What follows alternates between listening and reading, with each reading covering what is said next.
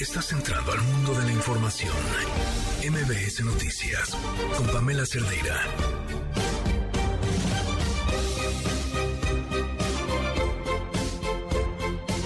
Son ya las 7 de la noche con 8 minutos. Estamos en la cuarta emisión de MBS Noticias. Hoy es miércoles 5 de abril. Para muchos, para muchos ha iniciado ya el periodo vacacional, pero para otros comienza una etapa de trabajo y de retos. Esto lo decimos, por supuesto, por lo que está ocurriendo en el Instituto Nacional Electoral. Este día, la consejera presidenta del INE, Guadalupe Tadei, designó a Miguel Ángel Patiño como encargado de despacho de la Secretaría Ejecutiva del Instituto.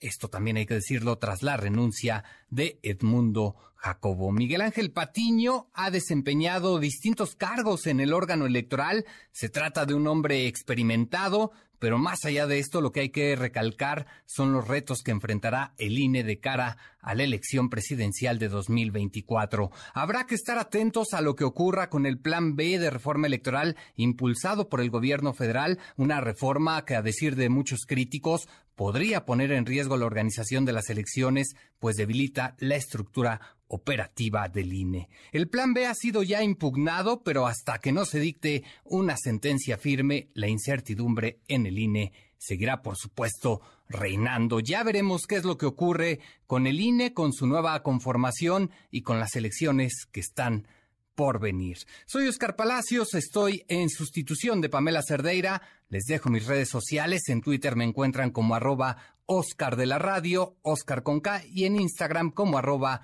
Oscar Palacios, Oscar también con K. Quédese con nosotros, estamos en la cuarta emisión de MBS Noticias.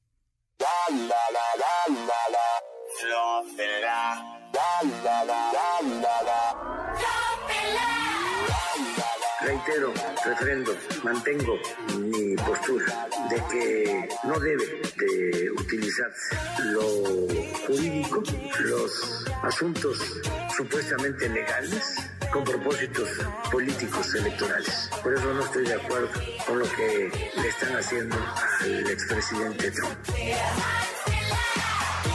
Pero eso fue lo que defendieron, marcharon por esto, eh, vinieron al Zócalo por esto.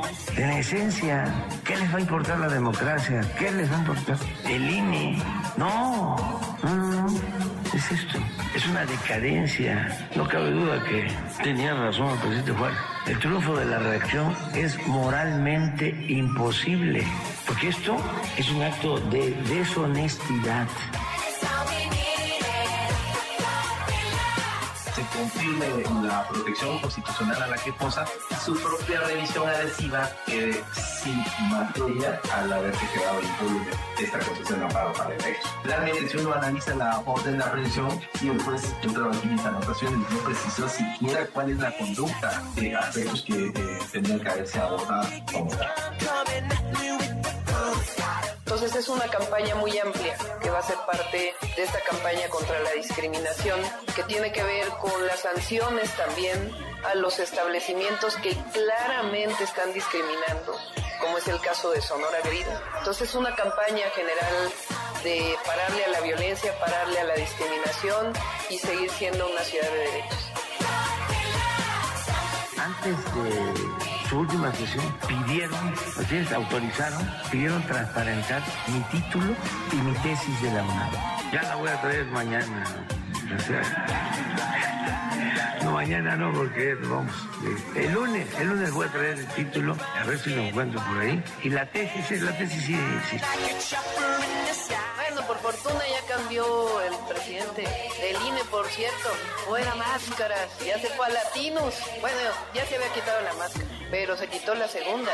O sea, ahora resulta que es comentarista de Latinos, que no es un medio de comunicación, es un medio de propaganda. Entonces, pues ya se fue a un medio de propaganda.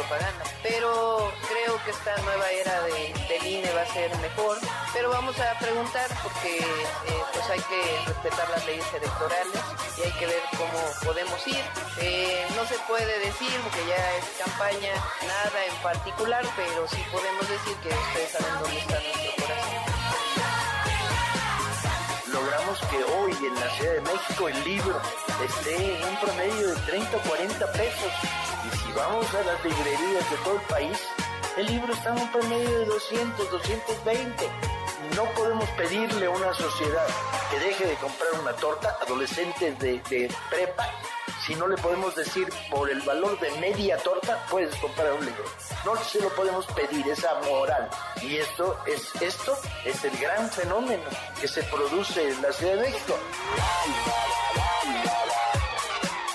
tiene la información respecto a los servicios que se dan, desde dónde se puede acampar, dónde se puede bucear, en dónde hay senderos para la caminata. También hay ah, eh, qué prestadores de servicios o qué servicios se puede prestar en la localidad, cuál es el mapa para poder llegar. Eh, se le puede dar desde, desde, desde el celular un clic y te abre el mapa para que te dé las indicaciones de dónde llegar. Eh, también trae el código o el reglamento que, se, que, que se tiene que vigilar en cada área y pues para que, eh, aparte de, poder hablar con los compañeros, pues darles una muestra de lo que es.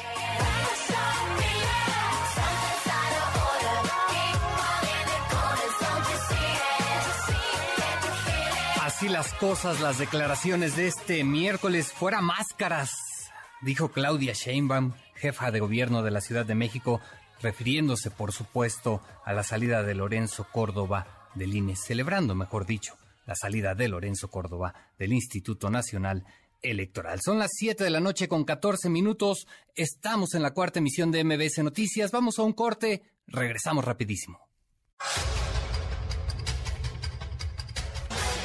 MBS Noticias con Oscar Palacios en ausencia de Pamela Cerdeira. Regresamos.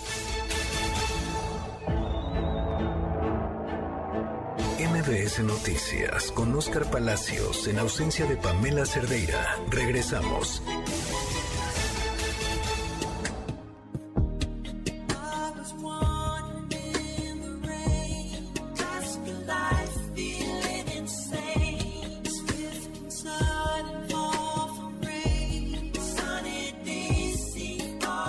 Estamos de regreso ya en la cuarta emisión de MBS Noticias, 7 de la noche con 18 minutos. Vamos de lleno con la información. Ya lo comentábamos al inicio de este espacio informativo. Hay nuevo secretario ejecutivo del Instituto Nacional Electoral. La también nueva consejera presidenta Guadalupe Tadei anunció quién tomará este encargo de forma temporal. El reporte es de mi compañero René Cruz.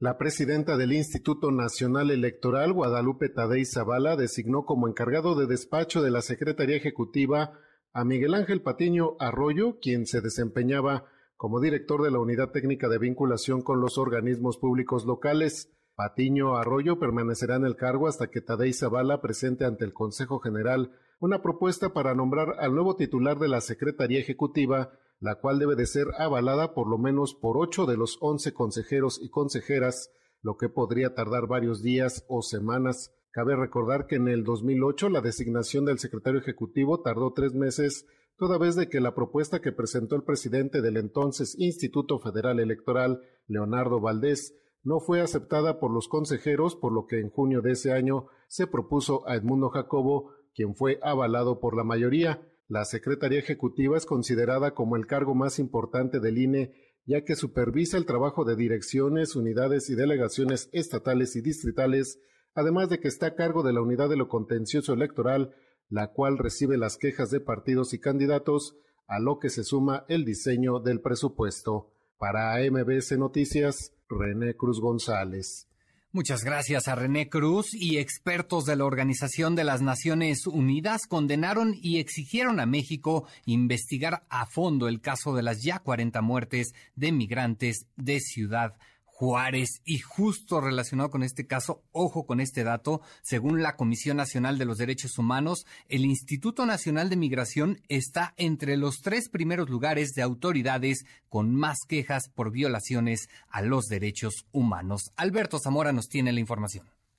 El Instituto Nacional de Migración ocupa el tercer lugar en la lista de autoridades con el mayor número de expedientes de queja por violaciones a los derechos humanos, solo detrás del IMSS y el organismo administrativo desconcentrado Prevención y Readaptación Social. El Sistema Nacional de Alerta de Violaciones a los Derechos Humanos de la CNDH advierte que en 2020 se registraron 1.044 expedientes de queja. En 2021, la cifra subió a 1.239 expedientes y para 2022 la cifra llegó a 2.131. En este año se han abierto 625 expedientes de queja por acciones y omisiones que transgreden los derechos de los migrantes y sus familiares, 273 por faltar a la legalidad en el desempeño de empleos, cargos o comisiones cometidos por funcionarios migratorios y 21 expedientes por omitir resolver la situación jurídica de personas migrantes. La CNDH informó que las entidades federativas con mayor violación a los derechos humanos por parte de servidores públicos del Instituto Nacional de Migración son Chiapas, Ciudad de México,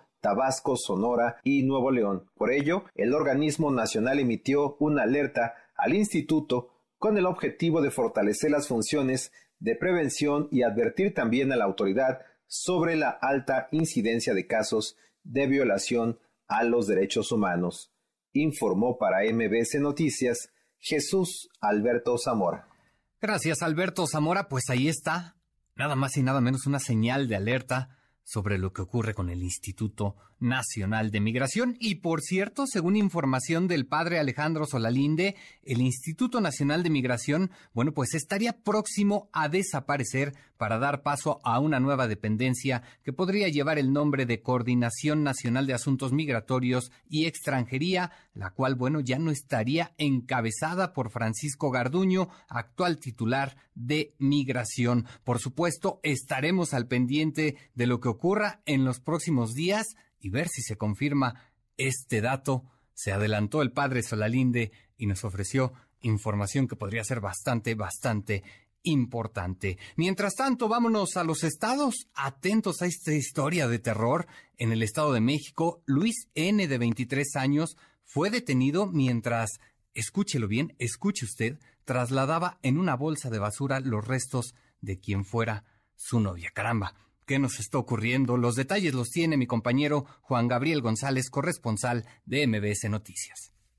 Luis N., de 23 años, fue detenido en la delegación de San Pablo Autopan, municipio de Toluca, justo en el momento en que cargaba una bolsa negra de plástico, pero en cuyo interior llevaba restos humanos aún ensangrentados. Era el cuerpo desmembrado de Jimena, su novia, a la que asesinó y pretendía sepultar de manera clandestina en un baldío. El papá de la víctima fue quien descubrió a Luis y lo hizo confesar su crimen. Jimena fue reportada como desaparecida el pasado lunes 3 de abril y desde entonces su familia intensificó la búsqueda, pero la mañana de este miércoles, afuera de un domicilio ubicado en la calle Cuitláhuac de San Pablo Autopan, el presunto feminicida fue ubicado cuando se disponía a trasladar los restos de la joven. Decenas de pobladores intentaron linchar a Luis, pero la policía municipal impidió que se aplicara la justicia por propia mano y detuvo al sujeto para trasladarlo a la Fiscalía General de Justicia del Estado de México. Este caso ha desatado diversas reacciones, como la de la Asociación Mujeres Inquebrantables, quien a través de su presidenta Esmeralda de Luna Sánchez exigió al alcalde de Toluca, Raimundo Martínez Carvajal, destinar toda la fuerza de seguridad para el cuidado de las mujeres y no para operativos viales con fines de extorsión. ¿Qué seguridad nos está dando? Sabemos que hoy los abusos a nuestras niñas y adolescentes se están dando por doquier y sabemos también que la policía tiene otras actividades y no el cuidar a la ciudadanía. Hoy le hacemos ese llamado al presidente municipal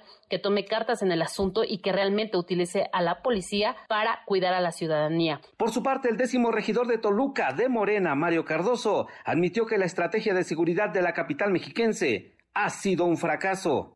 El hecho suscitado en la demarcación de San Pablo Autopan con el presunto sujeto encontrado con una bolsa negra y al interior los restos destazados de su pareja sentimental es un hecho lamentable, pero desafortunadamente son pruebas de la inseguridad que se está viviendo en el día a día en el municipio de Toluca. El Estado de México registró en el primer bimestre de este 2023 18 feminicidios, de los cuales 5 ocurrieron en Toluca, con lo cual la capital mexiquense es el municipio con más casos de muertes de mujeres por cuestión de género, según cifras del Secretariado Ejecutivo del Sistema Nacional de Seguridad Pública. Para MBS Noticias, Juan Gabriel González. Caray, lo que ocurre en el Estado de México llama, llama bastante la atención y también, por supuesto, la descomposición del tejido social, un tema que es urgente atender en todo el país. Por otro lado, en Morelia, Michoacán, el defensor del medio ambiente y líder comunal en San Juan Huizontla, Eustacio Alcalá, fue encontrado sin vida, esto tras haber sido reportado como desaparecido desde el pasado primero de abril. El activista indígena habría sido asesinado en una zona peligrosa a poco más de dos meses de la desaparición de otros dos activistas comunitarios. Aquí, aquí cabe recordar que según el dato de Global Witness, México es el país más peligroso del mundo para el activismo a favor del medio ambiente. Por otro lado, en Sinaloa, Aime Joana Millán, una joven que desapareció el pasado primero de abril, fue encontrada sin vida esto horas después de que sus familiares se manifestaran en el puerto de Mazatlán. Adelante con la información, Karina Méndez, corresponsal de MBS Noticias en la entidad. Hola, ¿qué tal, Oscar? Buenas tardes. Desde Sinaloa te saludo y te informo que tras las manifestaciones de la familia y búsqueda, elementos de la Fiscalía General del Estado confirmaron que Aime Joana Millán Estrada fue localizada sin vida en el municipio de Concordia. El hallazgo se dio tras un reporte que se localizó un carro en un barranco en una peligrosa curva en la comunidad de Malpica en el municipio de Concordia. Tras las periciales y pruebas, se determinó que el vehículo se encontraba Aime Joana y según el parte oficial, coincide con la vestimenta que traía al momento de su desaparición. La necropsia de Aime reveló que se trató de un accidente de tránsito en donde falleció a causa de un golpe fulminante de su cabeza contra el tablero. Ante las inconsistencias que denunciaron la familia de la joven en donde indican que no tenía un vehículo y que tampoco sabía manejar, están contribuyendo para que la Fiscalía lleve dos líneas de investigación, feminicidio y accidente. Hasta aquí mi reporte desde Sinaloa. Continuamos con más información en MBS. Así es, con más información, en Jalapa, Veracruz, la Comisión Estatal para la Atención y Protección de los Periodistas informó que fue ya localizado con vida el reportero Ricardo Villanueva, quien, como recordarán, les informamos justo en este espacio, fue privado de la libertad el pasado lunes. Una vez que fue localizado, se estableció el protocolo para darle protección e inmediata atención médica en este, en este el país de las desapariciones y por supuesto también de los secuestros. De vuelta a la Ciudad de México, la jefa de gobierno, Claudia Sheinbaum, informó que se pondrá en marcha una campaña contra la violencia que ha padecido la comunidad LGBT en centros nocturnos en la capital. Escúchenla. Baja California Sur tienen una campaña que la estamos revisando que se llama Párale a la violencia.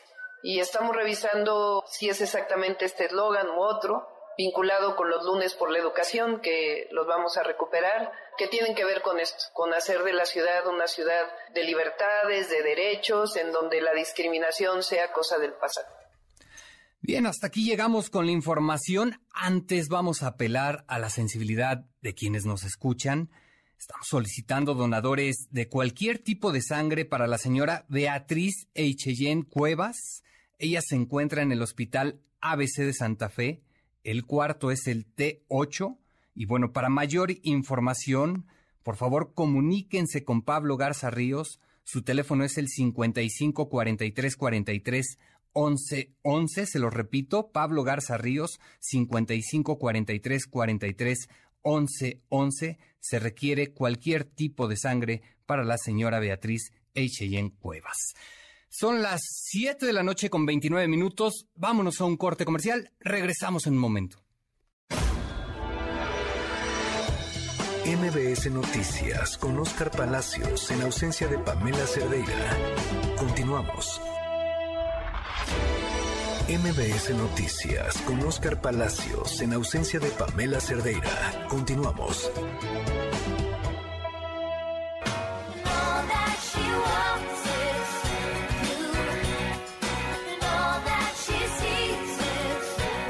Estamos de regreso, son las 7 de la noche con 33 minutos. El presidente Andrés Manuel López Obrador informó que el gobierno federal, bueno, pues compró 13 plantas de generación de energía eléctrica a la empresa española Iberdrola. Así es, Iberdrola, con la que, pues, tuvo ya algunas diferencias.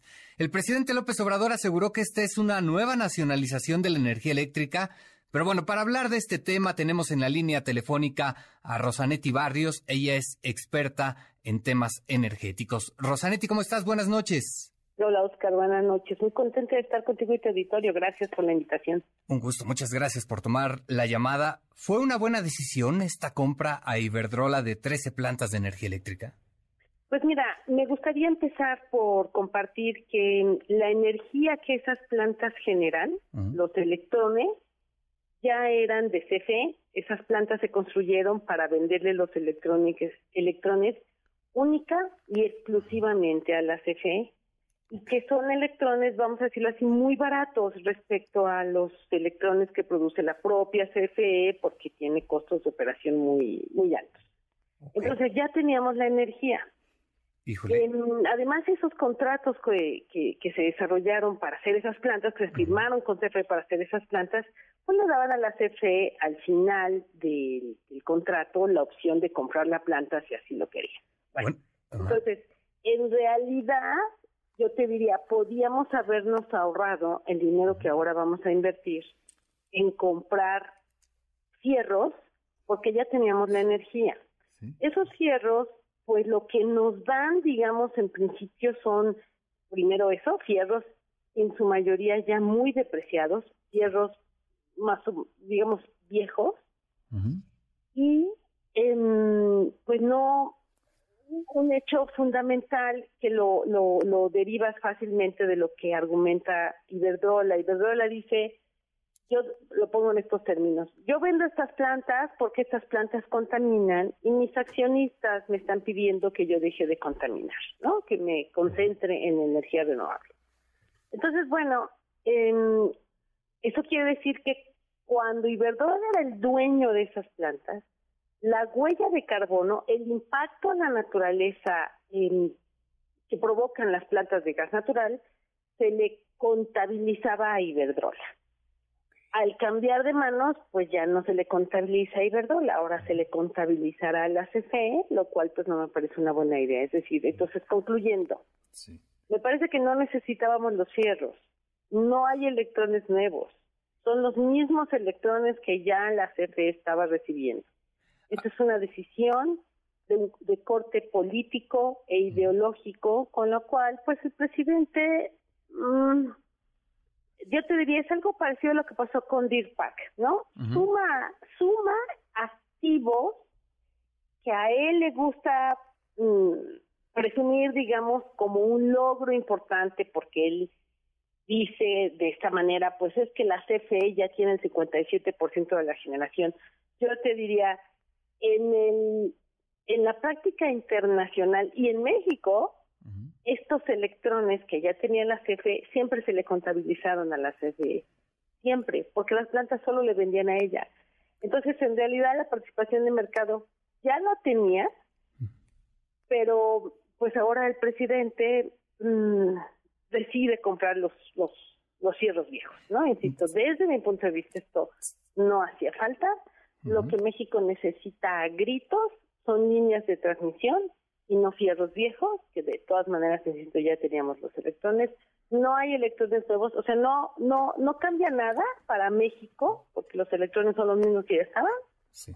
Eh, y lo que sí cambia es que es el FONADIN, que es un organismo que depende, digamos, de manobras y manobras depende de Hacienda,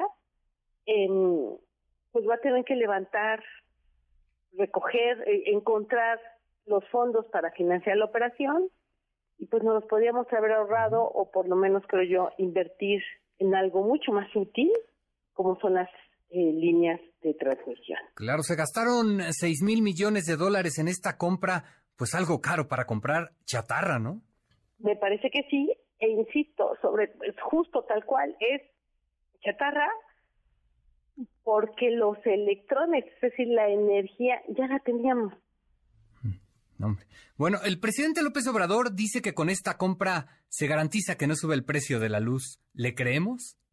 Bueno, es que el precio de la luz ha venido sube y sube y sube con la inflación. O sea, en México las cosas nunca bajan. Creo que lo que deberíamos de aspirar como país es a que las, primero, que ya no haya subsidios eléctricos, porque los subsidios eléctricos no, los percibe el ciudadano común, pero pues suman, este eh, año que terminó, sumaron 80 mil millones de pesos. Entonces, pues todo ese dinero pudiera invertirse de mucho mejor manera si, pudieran bajar las tarifas. Y las, el, entonces, el presidente, por decreto, nos ha establecido que las tarifas suben con inflación. Te doy un dato. En este momento el gas natural está súper barato. ¿Por qué no bajan las tarifas eléctricas? Porque el presidente dijo que subieran con inflación. Ok, ok. Ahora también el presidente López Obrador habla de una nacionalización de la energía.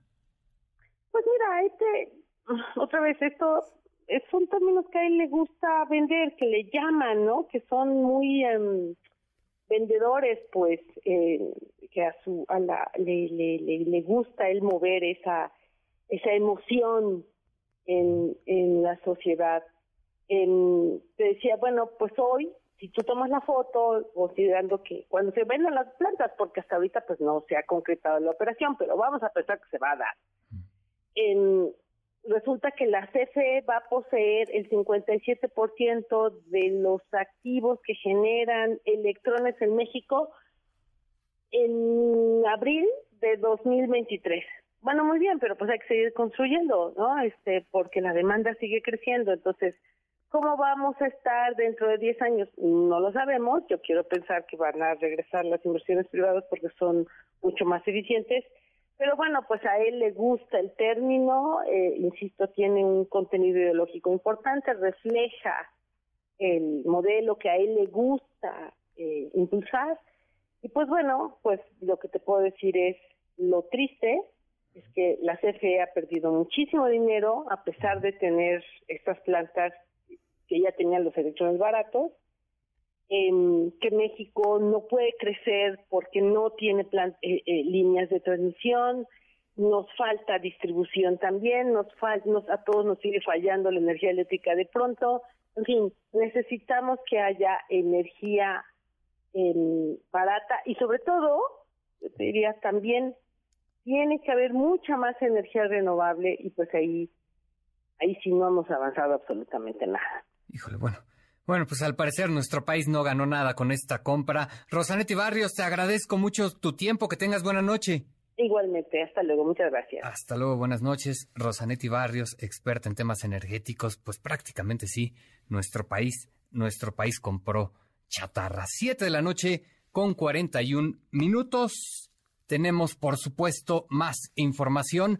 El pasado fin de semana se registró una agresión contra varios integrantes de la comunidad LGBT más y también personas con discapacidad. Esto en el bar El Cabaretito, ubicado en la zona rosa, aquí en la Ciudad de México. ¿Qué fue lo que pasó? Bien, pues tenemos en la línea telefónica una persona que ha decidido darnos su testimonio de manera anónima. Muy buenas noches. Muchas gracias por darnos tu testimonio. ¿Cómo estás? Muy bien, muchas gracias eh, por darnos el espacio para contar esta situación que ha sucedido este fin de semana. Gracias a ti. Oye, pues platícanos qué fue lo que ocurrió, eh, eh, nárranos los hechos, cómo es que se dio esta agresión. Ok, nosotros el día eh, sábado decidimos salir a, a, de antro a divertirnos, eh, alrededor de 8 a 10 personas. llegamos al, al bar Cabaretito, sin embargo, al momento de ingresar al, establecimiento y estar buscando un espacio para poder pues estar dentro de las instalaciones, eh, una persona trata de eh, tocar a un compañero que va con nosotros. Él, mi compañero, este, pues evita ese ese ese tocamiento y es en cuanto las personas de seguridad se acercan a nosotros y nos tratan de sacar de manera arbitraria nosotros sin entender qué es lo que estaba pasando y por cuál era el motivo, ¿no? Este, hoy en día sabemos que es un modo operandi que tienen ellos para pues eh, sustraer a, las personas de sus cosas y o drogar a las personas. En ese momento no lo entendíamos, nos nos sacan del establecimiento, sin embargo en este en este momento de querer sacarnos nos sacan de manera agresiva, en específico a mí, eh, yo tengo movilidades en la, este, y discapacidad motriz, eh, me sacan de manera este, agresiva por todas las escaleras y una de las compañías que viene con nosotros les dice que, que, bueno, que tengo esa, esta, esta discapacidad y que tengan cuidado. Al momento de sacarnos, eh, bueno, se dan cuenta de esto, me sueltan, pero pues ya con todo este tipo de agresiones, ¿no?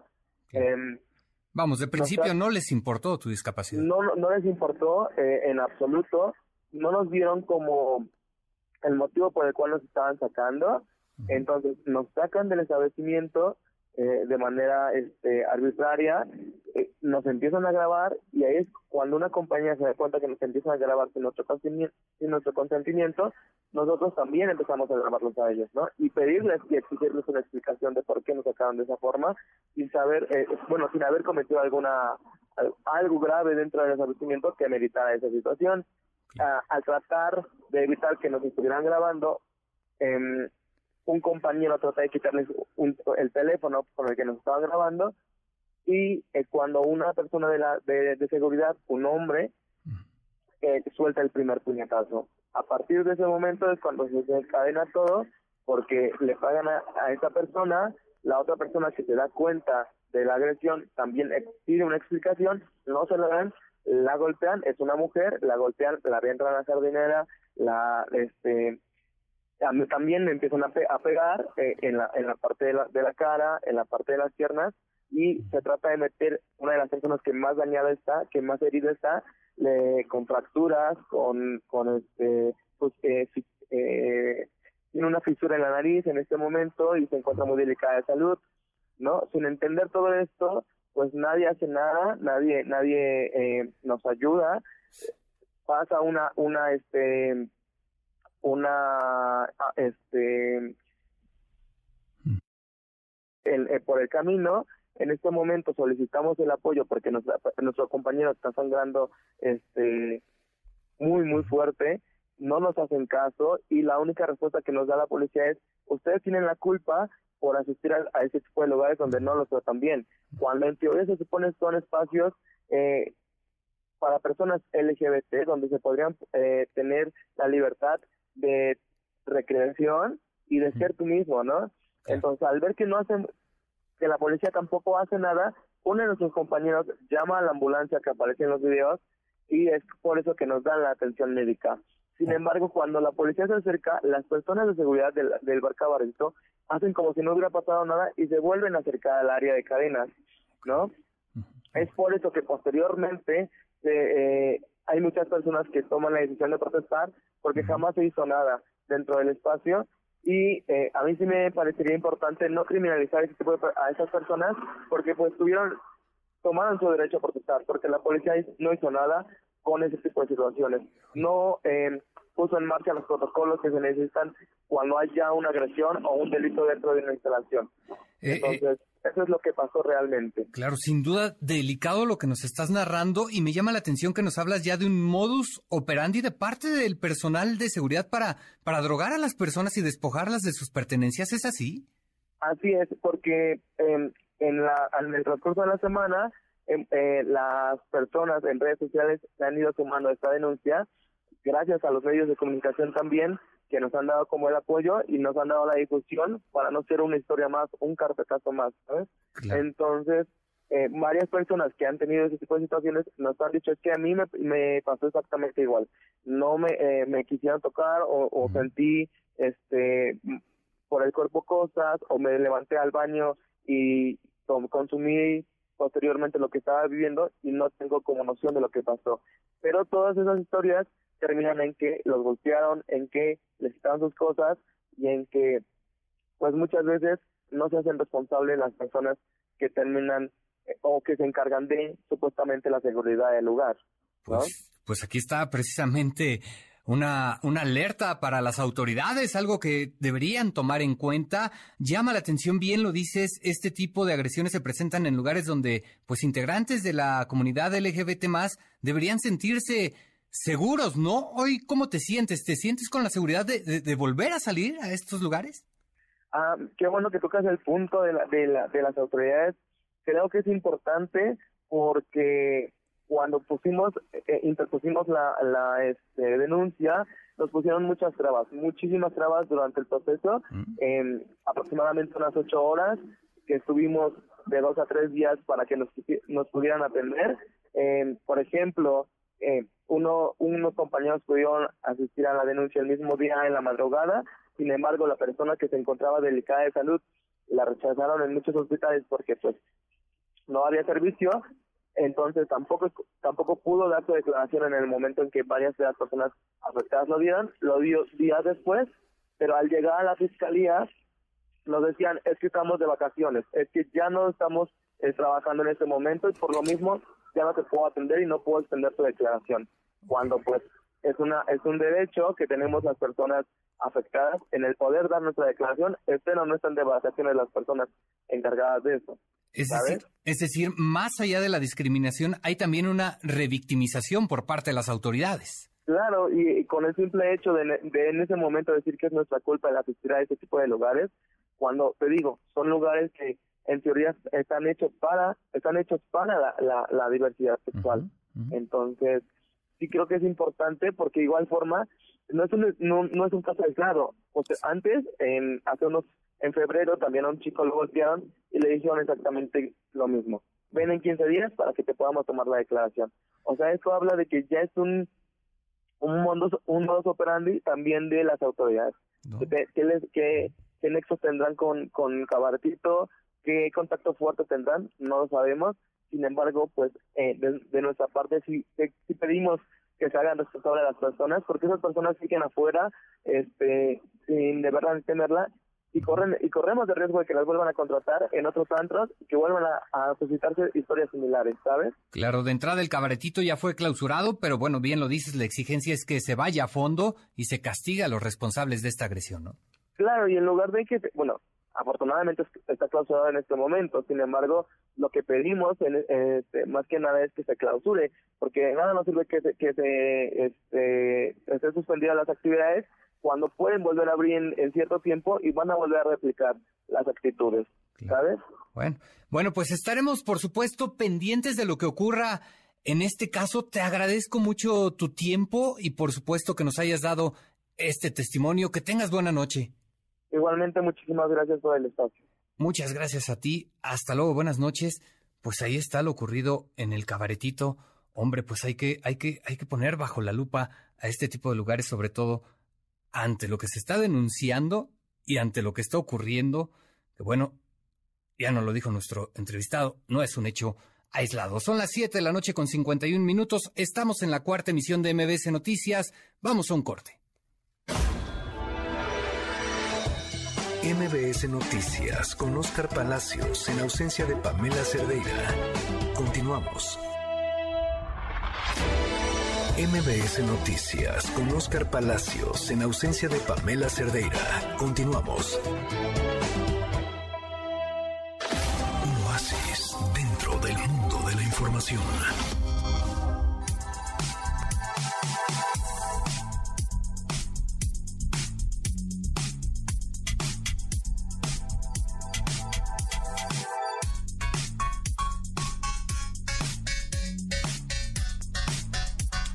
Bien, pues ya lo comentábamos hace unos momentos con esta compra, 6 mil millones de dólares gastó el gobierno federal en la compra de 13 plantas de generación de energía eléctrica a la empresa española Iberdrola. Esta compra ha generado ya pues distintas críticas, distintas observaciones. Lo escuchábamos hace unos momentos. Parece que se compró chatarra y esta promesa de que bajen los costos de la energía eléctrica, pues parece que va a quedar solo en eso, en promesas.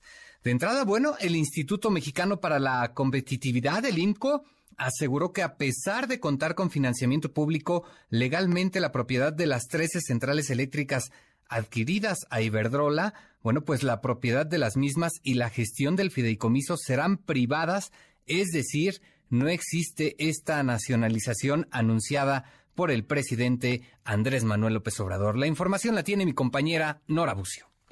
El Instituto Mexicano para la Competitividad aseguró que a pesar de contar con financiamiento público, legalmente la propiedad de las 13 centrales eléctricas adquiridas a Iberdrola, la propiedad de las mismas y la gestión del fideicomiso serán privadas, es decir, no existe tal nacionalización anunciada por el presidente Andrés Manuel López Obrador. Es decir, la Comisión Federal de Electricidad no está incrementando su participación de mercado en la generación eléctrica, Del total de activos en la transacción, 12 centrales son de ciclo combinado y una es eólica. Asimismo, 10 operan bajo la figura de productores independientes de energía, centrales privadas que venden toda su producción a la Comisión Federal de Electricidad en contratos de hasta 30 años instaladas previo a la apertura del sector energético en 2013-2014 y tres lo hacen de forma privada, es decir, participan directamente en el mercado eléctrico mayorista. Para Iberdrola, esta transacción se da en un contexto que busca reducir gradualmente la huella de carbono en su matriz de generación eléctrica y centrar sus inversiones en tecnologías bajas en emisiones, en noviembre de 2022, la empresa anunció el objetivo de invertir 47 mil millones de euros, 51 mil millones de dólares, en proyectos de infraestructura de redes y generación renovable en un plazo de tres años, de acuerdo al IMCO. En este sentido, la venta le permite liberar capital invertido en proyectos fósiles de mayor antigüedad a nuevos proyectos de energías limpias. El gobierno federal argumenta que el porcentaje de generación eléctrica bajo el control de la Comisión Federal de Electricidad se incrementará de 39.6% a 55.5%. No obstante, es necesario subrayar que la mayor parte de esta generación ya está bajo control de la Comisión Federal de Electricidad, dado que los pies ya forman parte de la matriz de generación de la empresa a través de la subsidiaria CFE Generación 5, encargada de administrar los contratos con estas centrales, de representarlas en el mercado y de reportar su estado de resultados ante la cuenta pública. En otras palabras, estas centrales operan legalmente en los términos impuestos por la empresa y forman parte jurídica, contable y económicamente de la CFE. Para MBS Noticias informó Nora Bucio. Muchas gracias a Nora Bucio. Así las decisiones que ha tomado este gobierno federal. En este caso, parece, parece que ganó el tema ideológico. Ya lo veremos al tiempo dicen por ahí. Son las 7 de la noche con 59 minutos. Vamos a una pausa y regresamos. MBS Noticias con Oscar Palacios en ausencia de Pamela Cerdeira. Continuamos. MBS Noticias con Oscar Palacios en ausencia de Pamela Cerdeira. Continuamos.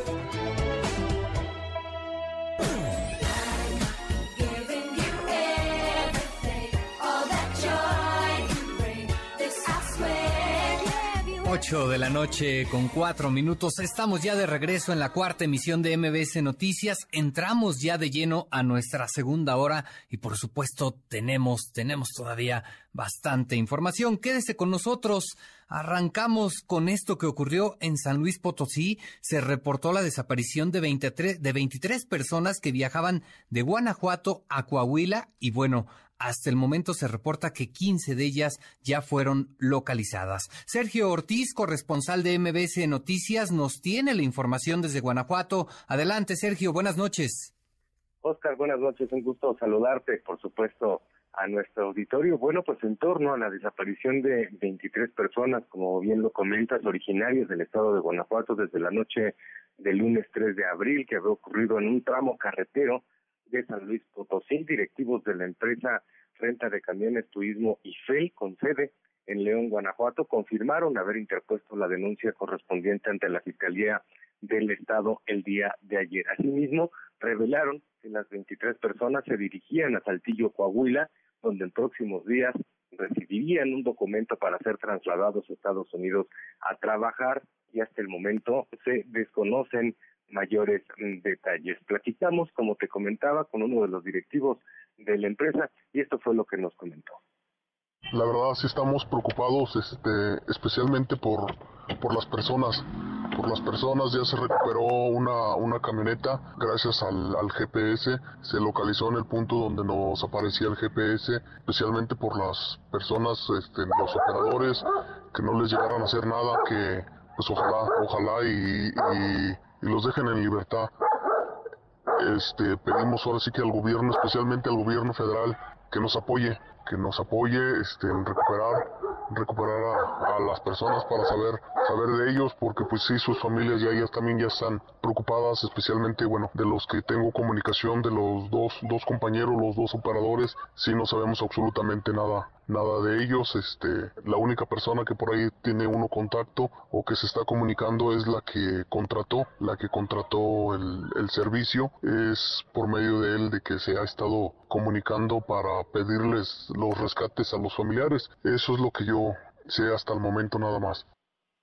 Bien, Oscar, y mira, según la información proporcionada por los empresarios, el grupo que los secuestró eh, pedía 60 mil pesos por cada uno de ellos. La zona donde presuntamente fueron levantados es conocida por los transportistas, que ya platicamos también con varios de ellos, pues aseguran que es una zona donde comúnmente son asaltados camiones y camionetas de pasajeros. Vamos a escuchar de nueva cuenta a este representante de la empresa a donde nos habla y nos especifica sobre esta situación que se ha dado con las 23 personas. Aquí lo que nos preocupa es de que en esta ocasión sí están pidiendo rescate, no solamente lo que traen en sus manos, sino que están pidiendo rescate a los a los familiares. Lo último que por ahí eh, este, nos nos comentaron es de que solamente faltaban dos personas de, de entregar el mentado de rescate para que los liberaran a todos. Guanajuato hace unas horas negó tener una denuncia por desaparición, pero los dueños de la empresa confirman a MDS Noticias que esta denuncia se habría realizado desde ayer. Hace unos minutos, el alcalde del municipio de San Felipe, Eduardo Maldonado, confirmó la desaparición de estas personas, sin embargo, dijo que ya se encuentran 15 rumbo a Saltillo, Coahuila, primer punto para lograr ir a trabajar a los Estados Unidos. Escuchemos logramos ya ubicar a las personas. Quiero informarle que estas personas desaparecidas efectivamente este, ya se encuentran liberadas, ya se encuentran rumbo a su destino. Muy pronto les estaremos informando, pero están bien, están a salvo y este, con el favor de Dios pronto estarán el lugar que ellos están buscando llegar. Secretario de Seguridad Pública del gobierno de San Luis Potosí, Miguel eh, Cepeda, mencionó que las investigaciones siguen abiertas a pesar que no se han presentado en San Luis Potosí las denuncias correspondientes, pues se presume que otras siete personas viajan en otra camioneta similar, incluyendo al chofer. Así las cosas, Oscar, hasta este, hasta este momento en torno a este caso. Así las cosas, Sergio. Híjole, estaremos pendientes de lo que ocurra. En este caso faltan ocho personas todavía por localizar. Por supuesto, estaremos al pendiente de lo que ocurra. Sergio, buenas noches, te agradezco mucho. Buenas noches, Oscar. Sigo pendiente.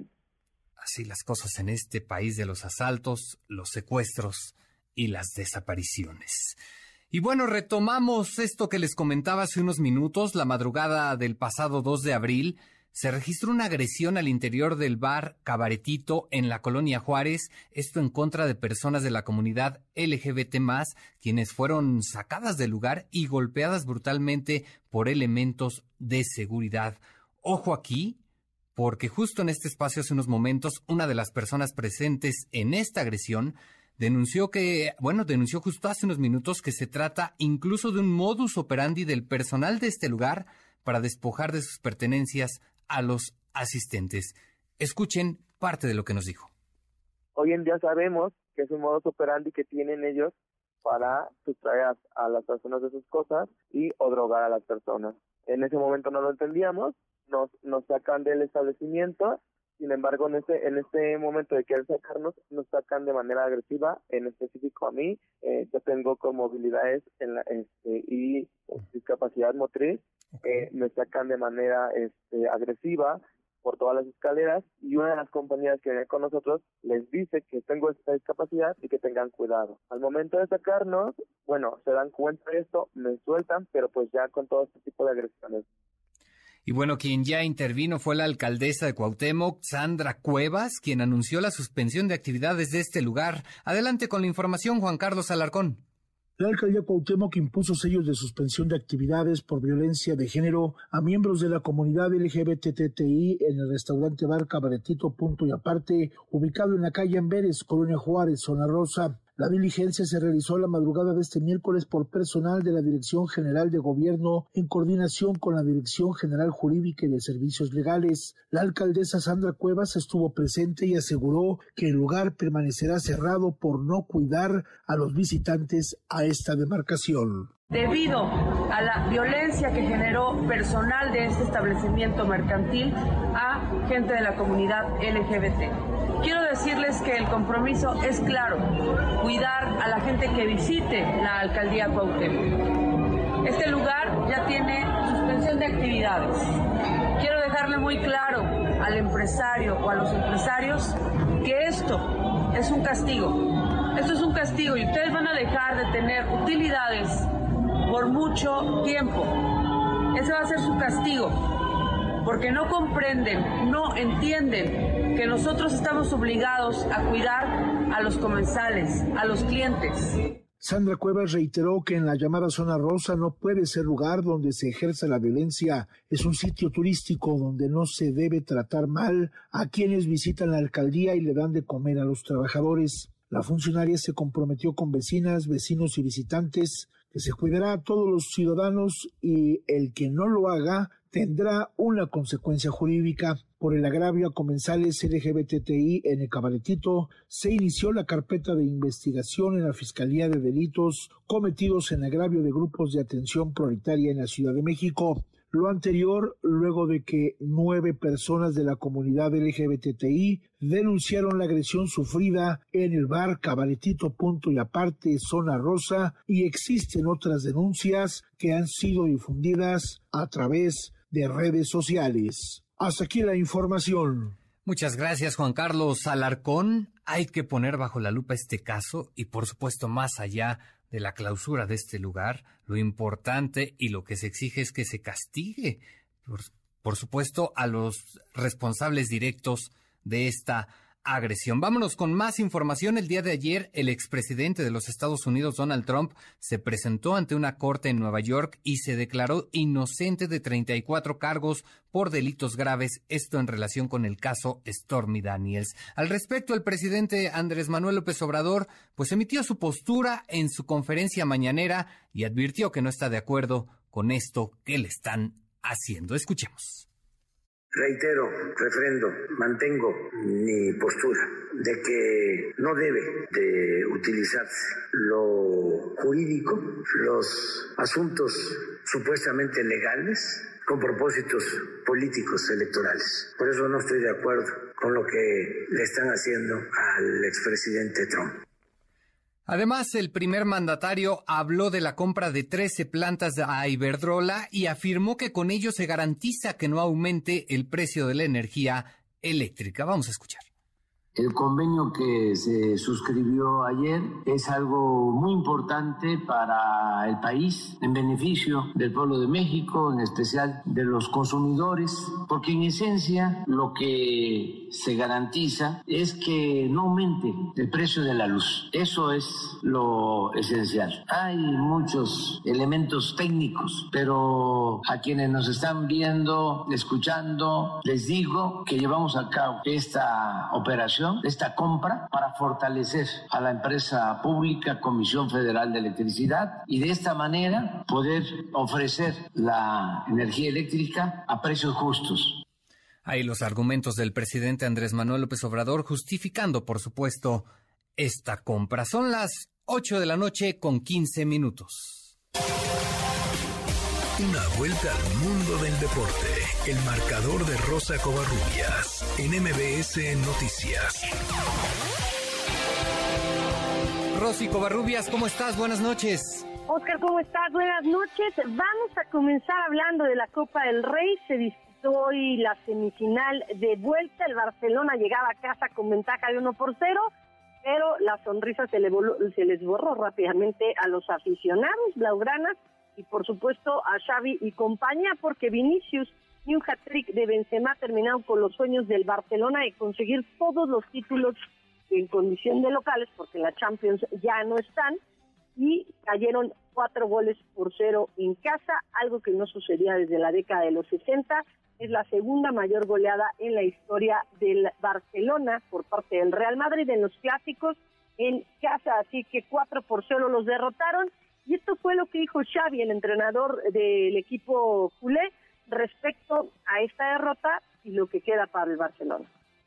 Si ganamos la Liga, ganamos la Supercopa, no va a empañar nada, nada la muy buena temporada que podemos hacer. Mañana pensar en el Girona, esto es la Copa del Rey y nos hemos quedado eliminados en semifinales. Hasta aquí hemos llegado y ahora a por la Liga. Ya lo decía, habrá que ir por la liga. La verdad es que el Barcelona ha tenido una destacada actuación, tiene 71 puntos en la liga, una ventaja considerable porque el Real Madrid, que es su más eh, cercano perseguidor, tiene 59 unidades. Y respecto a esta victoria y a la confianza que les va a dar, habló Carlo Ancelotti, director técnico de los merengues. Yo creo que más orgulloso que la caldera ha vuelto a temperatura. Este es el momento de, de, más, más, importante de la temporada y cuando estamos en temperatura lo hacemos bien. Sí, ha sido un partido completo, porque si no es completo tú no ganas 4 a 0 aquí en todo sentido. El momento, primero hemos leído bien el momento del sufrimiento del equipo en la primera parte, no, hemos encontrado un poco de dificultad en la salida y después, claramente, obviamente, el primer gol cambia la dinámica de todo el partido. Hemos encontrado más espacio en las transiciones en la segunda parte hemos creado mucho daño. Y bueno, eh, también hubo Copa en los Países Bajos, semifinales. El Ajax se enfrentó al Feyenoord y el equipo de, eh, del Ajax venció dos goles por uno al conjunto de Santiago Jiménez. Dusan Tadic al minuto 14 puso al frente al Ajax. Después vendría el empate por parte o a, cabeza de Santiago Jiménez y David Klassen puso el 2 por 1 definitivo. Por cierto, el partido, el partido tuvo que ser suspendido cerca de 15 minutos debido a que aficionados arrojaron objetos al campo y un objeto, al parecer un encendedor, alcanzó a David Klassen, a quien descalabraron. Se fueron al vestidor cuando regresan después de 15 minutos. Klassen estuvo un par de minutos dentro del terreno de juego, sufrió mareos y lo tuvieron que sacar de cambio, así que el Ajax vence 2 por 1 al Feyenoord y con esto estará enfrentando en la final al PSV. Edson Álvarez, Jorge Sánchez y Santiago Jiménez fueron titulares hoy y seguramente en la, en la final de Copa veremos a Edson Álvarez y a Eric Gutiérrez dentro del terreno de juego como titulares. Quizá a Jorge Sánchez lo reserven un poquito. Vamos a trasladarnos a la Liga MX porque ayer platicábamos acerca de las sanciones que recibieron pues tanto Fernando Hernández como, eh, como Lucas Romero y también los dos entrenadores, tanto el de América como el de León, el Tan Ortiz y, eh, y Nicolás Larcamón. Después de este, de este altercado y de haber sido suspendido dos partidos, eh, Fernando el Tan Ortiz habló y esto fue lo que dijo al respecto. He hablado muy poco con la directiva, esa es la, realidad, agradecimiento a la afición, pero es algo que no tiene que ocurrir. No, no es la imagen que quiero como entrenador, no va a volver a ocurrir de mi parte, tendré que controlar las emociones personales, experiencia y nada, va a quedar ahí dentro del campo de juego. Y bueno, eh, vamos a, seguir con temas de la Liga MX porque el día de hoy se dio a conocer la noticia de que el polémico árbitro, exárbitro Joaquín Urrea, eh, recordado por eh, aquella final de la temporada 1984-1985 entre América y Pumas en un tercer partido en el Estadio Corregidora, falleció este martes a los 80 años él, Joaquín Urrea, es recordado por ser, o le pusieron eh, ese, ese apodo del padre de la rivalidad entre Águilas y Pumas, debido a una mano que no alcanzó a ver de, de, de, pena, y bueno, pues con esta con este recuerdo, o más bien Joaquín Urrea va a ser recordado por esa situación. Mencionar también, Oscar, que, eh, bueno, pues en diferentes entrevistas, cuando salió eh, a la luz el VAR, el videoarbitraje, él comentó que en aquella ocasión solamente se dio cuenta de su error arbitral 24 horas después cuando vio la imagen por televisión, así que en aquella ocasión el América salió campeón y obviamente pues Joaquín Urrea va a ser recordado por esta esta situación. Lo que, ¿Perdón? Lo que habría pasado si, si, si existiera el VAR en aquel entonces, ¿no? No, imagínate todo lo que te hubieras evitado desde la década de los 80 o 90 si hubiera existido el videoarbitraje como apoyo para, para los árbitros en el fútbol. Yo creo que la historia del fútbol en sí hubiera cambiado de manera drástica, drástica y habríamos tenido campeones que no son no no deberían de ser campeones o más bien hubiera cambiado ese esa cantidad de títulos y esa cantidad de pases a semifinales y cuartos de final en los mundiales, ¿no? Hombre, para pronto la mano de Dios, ¿no? La mano de Dios, efectivamente, la mano de Dios o los goles fantasmas de Inglaterra, ¿no? Sí, no, hombre, no. En fin, es, es parte de la historia del fútbol, ya no solo mexicano, sino también a nivel mundial a nivel mundial, efectivamente. Y bueno, nada más comentar que ayer en la Conca Champions, León venció 5 por 0 al Violet y el Atlas cayó 1 por 0 ante, eh, el, ante el Filadelfia. Y hace unos momentos Tigres derrotó 1 por 0 a Motagua. Hoy por la noche Whitecaps contra el AFC en el último partido de ida de los cuartos de final de la Liga de Campeones de la CONCACAF. Y comentar que ayer Julio Urias se llevó la victoria en el juego en que los Dodgers de Los Ángeles vencieron a los Rockies de Colorado, cinco carreras por dos. Eh, Urias tuvo 87 lanzamientos, 60 en la zona de strike. Y nada más mencionar que esta es la segunda victoria para el pitcher mexicano en esta temporada de las grandes ligas. Perfecto, perfecto. Pues estaremos al pendiente de lo que ocurre en los próximos días. Muchas gracias, Rosico Barrubias. Te mando un abrazo. Fuerte abrazo, bonita noche. Hasta luego, buenas noches, Rosico Barrubias con los deportes. 8 de la noche con 23 minutos. Vámonos a un corte y regresamos. MBS Noticias con Oscar Palacios en ausencia de Pamela Cerdeira. Regresamos. MBS Noticias con Oscar Palacios en ausencia de Pamela Cerdeira. Regresamos.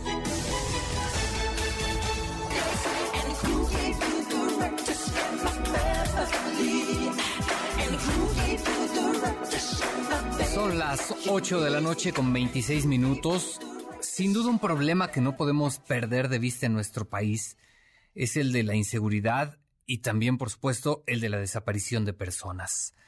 Se trata de un cáncer, un grave problema que nos ha venido afectando desde hace varios años, que va más allá, hay que decirlo, de este sexenio. ¿eh?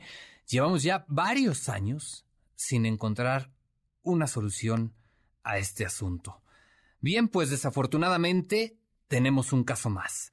En la línea telefónica tenemos a Andrés Didier Marroquín. Él es hermano de Dulce Girel, quien desapareció el pasado jueves, la semana pasada, cuando se dirigía a la escuela. Andrés, muchas gracias por tomar la llamada. Buenas noches. Muchas gracias. Hoy, Andrés, pues platícanos qué fue lo que ocurrió, qué se sabe de tu hermana, cómo se dio esta desaparición.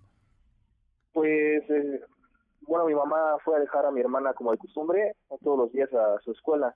Ella asiste en el CETI 54, se encuentra en San Juan de Aragón. Ok. Eh, pues todo normal transcurría, mi mamá la fue a dejar a la escuela y bueno, ya esperó la hora de la salida, este, ellas tienen un punto de encuentro y para cuando mi hermana debió llegar a ese punto de encuentro, pues ya no, no se presentó. Tratamos de mandarle mensajes, llamarle, este, localizarla, pero no perdimos contacto con ella desde ese día. Ok. Eh, ¿Dónde tienen ustedes ubicado algún lugar donde se vio por última vez a tu hermana?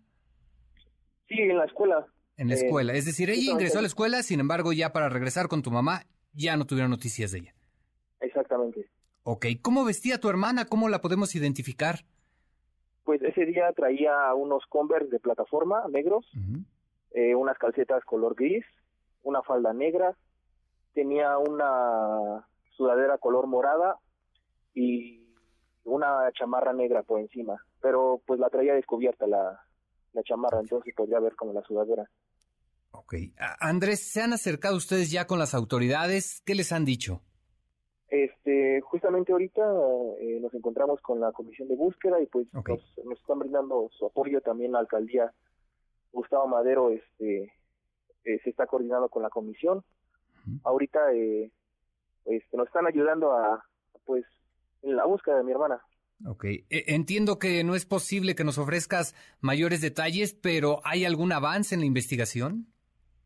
Eh, no, hasta ahora, eh, que hasta hoy, que es con los que ya se sacó la alcaldía, la, la comisión de búsqueda, pues es donde, pues este, vemos que, que se está trabajando. Ok. Perfecto. Ustedes realizaron eh, un bloqueo ya para exigir precisamente la localización de tu hermana. Eh, ¿Tienen pensado algunas otras acciones en caso de que esto no ocurra? Pues, pues, ejercer presión de la misma manera en que la hicimos hoy. Eh, miren, nosotros solo queremos encontrarla, queremos saber que está bien. Y pues, aquí el caso es que ella es menor de edad, ¿no? Y pues que vuelva con nosotros a casa. Y pues, eh, bueno, afortunadamente las autoridades hoy hoy nos escucharon, nos están brindando su apoyo, pero pues si hay que tomar medidas, pues tomaríamos las mismas. Ok, eh, ¿algún compañero de la escuela de tu hermana les ha dado alguna información importante? No, nadie, nadie, este, nos hemos acercado a sus amigos, pero pues nadie, nadie ha sabido de ella. Nadie ha sabido de ella. Ok, bueno, pues perfecto. Eh, Andrés, eh, te agradezco mucho. ¿Cuál es el llamado de tu familia y por supuesto de tu parte para las autoridades?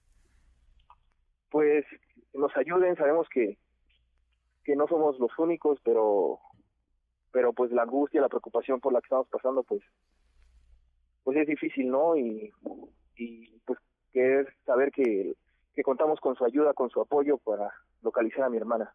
Perfecto. Entonces, tu hermana es Dulce Girel Marroquín, 16 años de edad, ¿correcto? Así es, 16 años de edad. Perfecto, pues ahí está el llamado para las autoridades y por supuesto para pues cualquier ciudadano que nos pueda dar información para poder localizarla pronto. Te agradezco mucho, Andrés, muchas gracias por tu tiempo. Vamos a estar, por supuesto, al pendiente de lo que ocurre en este caso.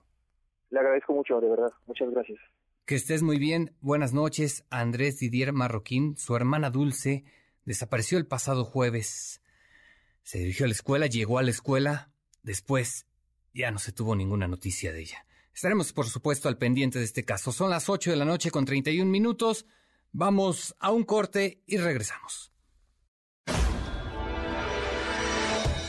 MBS Noticias con Oscar Palacios en ausencia de Pamela Cerdeira. Continuamos. MBS Noticias con Oscar Palacios en ausencia de Pamela Cerdeira. Continuamos.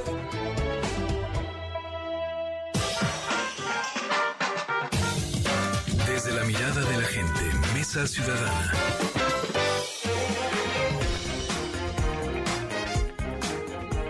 Es miércoles, son las 8 de la noche con 34 minutos. Tenemos Mesa Ciudadana en la cuarta emisión de MBS Noticias. Ya está con nosotros Juan Francisco Torres Landa. Juan Francisco, ¿cómo estás? Buenas noches. ¿Cómo estás, Oscar? Qué gusto saludarte a ti y a tu importante auditorio. Un gusto y bueno, también tenemos en la línea telefónica Jaime Talancón. ¿Cómo estás, Jaime? Hola, Oscar. Qué gusto saludarte. Igual a tu auditorio y a Juan Francisco. un placer acompañarlos. Un gusto. Buenas noches. Bueno, pues empecemos ya de lleno. Si les parece bien, comenzamos con esta compra de 13 plantas de generación de energía eléctrica a Iberdrola. Híjole, Juan Francisco Torres Landa, 6 mil millones de dólares se gastó el gobierno federal en esta compra. ¿Hizo bien? Pues mira, este, yo creo que hay dos perspectivas muy distintas porque parece ser que este es el gobierno de la abundancia o pretendidamente de la abundancia porque se ve que no hay recato alguno en utilizar recursos en proyectos sin que se hagan los estudios de viabilidad, operación, economía, etcétera. Eh, porque en este caso lo que hay que señalar es que ahorita nuestro país atraviesa por una eh, ventana histórica, que es justamente el beneficio estructural que representa el nearshoring, este acercamiento de las cadenas de suministro hacia el continente americano, pero particularmente hacia México. Y tenemos un enorme cuello de botella que es precisamente la ausencia de más generación de energía eléctrica ante la demanda creciente de industrias que se están estableciendo particularmente en el norte del país compañías, digamos, de la envergadura como la, inversión de Tesla, pero otras tantas más que igualmente están llegando a México y que tenemos ya casos eh, concretos en los cuales no pueden abrir esas instalaciones o no pueden siquiera planear porque no tienen energía eléctrica. Y tú dirías, bueno, pero es que a raíz de esta operación vamos a tener una mayor generación. Pues, oh sorpresa, estas son plantas existentes, o sea, no van a modificar en un ápice la oferta de energía eléctrica, pero sí van a afectar recursos que se pudieron haber utilizado para fortalecer el suministro y eso no va a suceder. Y aunque se diga que esto no afecta a las balanzas o, un tema, digamos, de que es deuda pública, lo cierto es que la garantía que se da sobre las obligaciones que asume el FONEDIN eh, sí es un tema de balance del Estado mexicano. Si lo quieren manejar de otra manera o quieren decir que no es, pues ya es una cuestión de simulaciones. La realidad es que no va a haber más luz, no vamos a tener nuevas fuentes, no vamos a tener fuentes de energía renovable porque la absoluta mayoría de las plantas que se están adquiriendo son justamente de ciclo combinado, es decir, utilizan gas natural, eh, y creo que hay una excepción de un parque eólico, pero todas las demás son de ciclo combinado. Así es que eh, sí, sí tenemos que hablar con las cosas con la, la verdad. Oye, si hay alguna, digamos, ventaja estratégica, pues caray, rascándole alguna, alguna justificación se puede tener. Pero no perdamos de vista algo que también es muy importante para el auditorio, que es Iberdrola y muchas otras empresas de origen español, por cuestiones que solamente el presidente entenderá, han sido materia de agresiones, de hostilidades y de una búsqueda de que abandonen el país. Si ese era un objetivo, ese sí lo lograron. O sea, a, Iberdrola se le premió con creces, pagándole, eh, digamos, a una evaluación por encima de su valor histórico de depreciación y entonces pues van a salir muy contentos porque de hecho les quitaron las partes digamos que estaban carbonizadas y se van a quedar con las plantas digamos de energía renovable para, ellos hicieron un, eh, negocio redondo y de paso se quitan encima digamos la hostilidad. Tan, no había hostilidad que ahí hasta, hasta Palacio Nacional los invitaron no y fueron ahí como eh, recibidos seguramente con, con tapete rojo para que les entregáramos de una u otra manera seis mil millones de dólares. Es que es una historia muy rara, estimado Oscar, en la cual los beneficios del país, francamente, son eh, lejanos o inexistentes, y hay que decir las cosas como son. Jaime Talancón, ¿cómo ves las cosas? ¿Se gastó a ciegas? ¿Fue un pues despilfarro? yo, yo, yo, quisiera retomar lo que dice Juan Francisco en esta última parte de las razones por las que se, hace, entra este acuerdo que el presidente con bombo y platillo en este momento y poniendo un tapete rojo a Iberdrola eh, anuncia a todo el país, porque hay que recordar que desde el año 2019, en efecto, eh, pues hay toda una historia de ataques, no solo a través mediáticos, a través de mañaneras a Iberdrola, eh, tirándolos de monopólicos, tirándolos de corruptos, tirándolos de estar queriendo colonizar a nuestro país, sino también a través de actos de autoridad eh, con una comisión regula, eh, reguladora de energía que como sabemos pues en los también en estos últimos años ha sido mermado y, de, hasta cierto punto cooptado por este gobierno y que eh, pues a partir de multas y, y, y, ha tenido que se le ha visto muy complicado, no sé si con razón o sin razón, porque aquí lo que importa es entender cuáles son los mensajes. Yo quiero creer que el trabajo que hace el gobierno pues es de estar buscando los mejores mecanismos, las mejores inversiones para el país y también estar identificando aquellas inversiones que en efecto están fuera del marco eh, legal y combatiéndolo pues a la luz de la ley no a la luz de ideologías. Y al final esto nos lleva un poquito, es, es inevitable entender este último acuerdo eh, en el que si nos están avisando que es una empresa corrupta, que es una empresa que se ha comportado fuera de fuera de la legalidad, porque en este momento se cierra un eh, acuerdo de seis mil millones de dólares, insisto, eh, no se puede ver no se puede ver al margen de cuando vimos que se combatió a un ministro de la Corte por, al principio de este sexenio porque se decía que era corrupto y sin embargo eso no se tradujo en ninguna acción judicial o el quitarlo, eh, combatir los laboratorios que dejaron sin medicamentos a los niños con cáncer porque según esto había eh, eh, cuestiones irregulares de corrupción y que no se tradujo en ninguna acción judicial o, y así hay muchísimas historias, las estancias infantiles que se desinstalaron por corrupción y no se tradujo en eh, consecuencias legales por corrupción contra nadie. Entonces, al final, el caso Iberdrola no está exento de pensar que atiende a eh, un origen ideológico. Tan es así que el presidente dijo que este convenio que cerró con Iberdrola, pues era una especie de nueva nacionalización de estos tiempos por lo cual, eh, pues eh, la, certeza que se debe dar no solo a las empresas para invertir, sino también a los ciudadanos sobre la información que nos dan, y pues, simplemente recordar que parte en este en este eh, estira y afloje que ha habido con Iberdrola desde el año 2019, pues Iberdrola ha querido retirar bastante inversiones de muchos miles de millones eh, de dólares y pues simplemente eh, en la medida en que no haya certeza, pues las inversiones se van a ir alejando de nuestro país. y finalmente recordando que España es el país, el cuarto país inversor en México, ¿no? Curioso, curioso, Juan Francisco Torres Landa, eh, se señaló esta empresa de corrupta, el propio presidente Andrés Manuel López Obrador lo hizo, y ahora lo extraño, ya medio no lo comentábamos hace un momento, eh, eh, se le compra chatarra. Pues sí, este, se le compra chatarra en teoría, pero digo a, precio de prácticamente nuevas, porque el costo por kilowatt que pagamos es el equivalente a, plantas nuevas de última generación. Y, y de estas plantas que se compraron, más de la mitad estaban en operación antes de 2007. Así es que nuevas, nuevas, nuevas, nuevas no son. Eso, eso que no quede ninguna duda.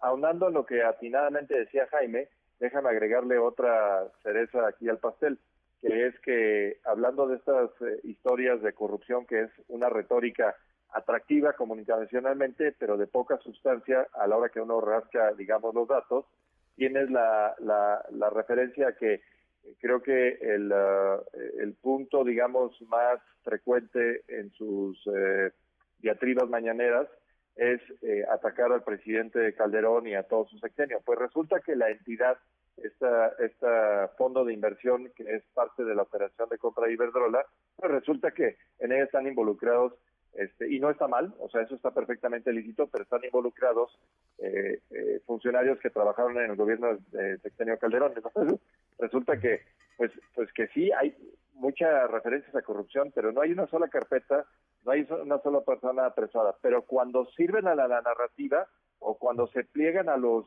designios del gobierno, eh, pues parece ser que todo lo malo desaparece y, que es factible no solamente no eh, procesarlos, si es que efectivamente son materia de corrupción, sino que inclusive se transige con ellos y se llegan a acuerdos multimillonarios para eh, procesar este tema que, repito, se traduce simplemente en una nueva narrativa de nacionalización, que ese término la verdad es que es eh, muy extraño, porque pues, los activos eran nacionales, había entidades locales, acudir inversión extranjera, eh, no hay nueva producción, no hay nuevas instalaciones y, repito, el país no se beneficia ante una necesidad estructural que tenemos de nueva capacidad de generación y esta operación no nos la da. Pero sí hay agentes que hace un día hubiéramos tildado de muy corruptos por la corrupción que, que, se reclama por parte del gobierno y que un día después pues son parte de una operación multimillonaria donde ellos reciben una buena cantidad. Así que hay una enorme incongruencia en todo lo que estamos viendo. Más allá de esto, Jaime Talancón, dice el presidente Andrés Manuel López Obrador que con esta compra se va a garantizar que no haya incrementos en el costo de la luz. ¿Le creemos? Bueno, pues al final, es que al final eh, volvemos a lo mismo. Eh, si algo hemos podido corroborar, eh, y esto está al margen de cualquier cuestión eh, politizada, es que eh, lo que dice el presidente pocas veces se sostiene en la realidad, ¿no? Entonces, de alguna manera sostiene lo, que hace en su narrativa es eh, sostener una serie de decisiones que, a los que no le encontramos ni pies ni cabeza eh, a partir pues de un beneficio para el pueblo, eh, a partir del combate a la corrupción y a, partir de eh, no no no sé no vamos a ser iguales que los de antes, pero en los hechos pues a la hora que los ciudadanos vamos y compramos gasolina o a la vez o vemos el incremento en la electricidad pues no no se sostiene, ¿no? Entonces personalmente me parece que, que, que sigue sigue siendo esta narrativa de justificar acciones que eh, técnicamente no se sostienen, ¿no? Perfecto. Bueno, pues así las cosas, ya veremos qué es lo que ocurra con el paso de los meses, con esta compra, y pues comprobaremos ahí si se malgastaron estos seis mil millones de dólares. Son las ocho de la noche con cuarenta y seis minutos. Regresamos en un momento, vamos a un corte y continuamos con esta mesa ciudadana. MBS Noticias con Oscar Palacios en ausencia de Pamela Cerdeira. Continuamos. MBS Noticias con Oscar Palacios en ausencia de Pamela Cerdeira. Continuamos. 8 de la noche con 49 minutos. Continuamos con nuestra mesa ciudadana en esta cuarta emisión de MBS Noticias. Y seguimos con otro tema. Llegaron ya cuatro nuevos consejeros al INE, ya rindieron protesta, han comenzado sus labores. Jaime Talancón, ¿cómo ves las cosas? Mira, Oscar, eh, me parece que de acuerdo a todos los que tuvimos oportunidad de ver el proceso de cerca, desde que se abrió la convocatoria para el INE y hasta la designación de dos consejeras y dos consejeros, incluyendo la presidencia del INE, eh, yo creo que el balance es bastante positivo, digo, dado las, dadas las expectativas no muy buenas que teníamos de origen. Eh, vimos a través del proceso en el Comité Técnico Evaluador pues una serie de situaciones un poco extrañas desde que en el examen eh, pues eh, sacaran los mejores lugares gente muy vinculada a Morena pero verdaderamente muy cercana porque yo creo que ahí hay que matizar en términos de eh, los vínculos en términos digamos indirectos a la cercanía como la que tenía en este caso eh, Berta Alcalde Luján o eh, Netzaí eh, Sandoval Ballesteros. Eh, que eran además, personas que no tenían mucha experiencia en lo electoral y sin embargo pues aparecían con los mejores lugares en los exámenes y iban avanzando de una manera pues que fue bastante cuestionada. Sin embargo, al final del camino, eh, pues el comité técnico eh, eh, de las 20 personas que, que dejó al final para armar las quintetas, pues finalmente y a través de estas eh, de este mecanismo también eh, eh, innovador que fue la, el de utilizar la insaculación o mejor conocida como tómbola, pues al final quedaron dos mujeres y dos hombres con experiencia electoral. Ahí yo creo que habría que, si bien se ha señalado que la presidencia que quedó en la en la consejera presidenta, ahora por primera vez el INE de una consejera presidenta que se llama Guadalupe Tadei Zavala, y que es de Sonora, que fue consejera presidenta del Instituto Electoral de Sonora. Eh, entonces, eh, ella tiene ya tiene experiencia en órganos electorales. Eh, en el caso de Jorge Montaño, que fue un consejero, pues, también fue consejero electoral, actualmente fiscal de delitos electorales y también fue magistrado electoral.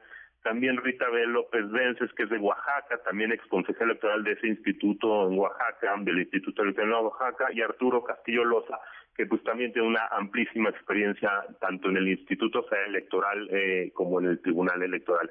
Entonces creo que el balance es muy bueno en términos de que llega gente con mucha sensibilidad de lo que significan los procesos electorales, de, de la valía de estos órganos electorales, de, de, de lo que cuesta, de lo que implica el servicio profesional electoral. Entonces en ese sentido creo que si bien es cierto en el camino se dejó fuera a mucha gente muy valiosa y de manera inexplicable, creo que al final el hecho de que no se hayan llegado las personas sin experiencia que pretendía eh, que llegara el actual gobierno, eh, yo creo que es un eh, saldo positivo y yo sí tengo mucha confianza en que las personas que llegaron pues algo algo pues en sus acciones demostrarán la, la imparcialidad hacia, eh, eh, electoral que, la ley y la constitución les obliga. ¿no? Ok. Juan Francisco Torres Landa, ¿qué esperar de los nuevos consejeros del INE?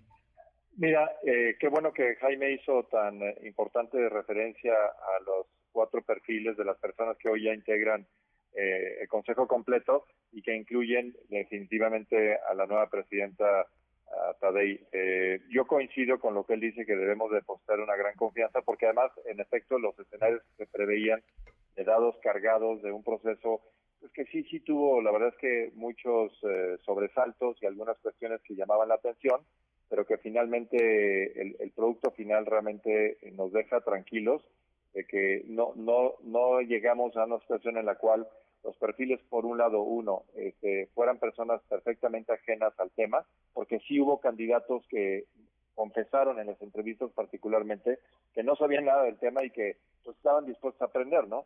Lo que pasa es que en una cuestión tan delicada como es garantizar la transparencia, equidad, eh, igualdad, eh, etcétera, en los procesos electorales, eh, un espacio para aprender puede ser francamente dañino para el país.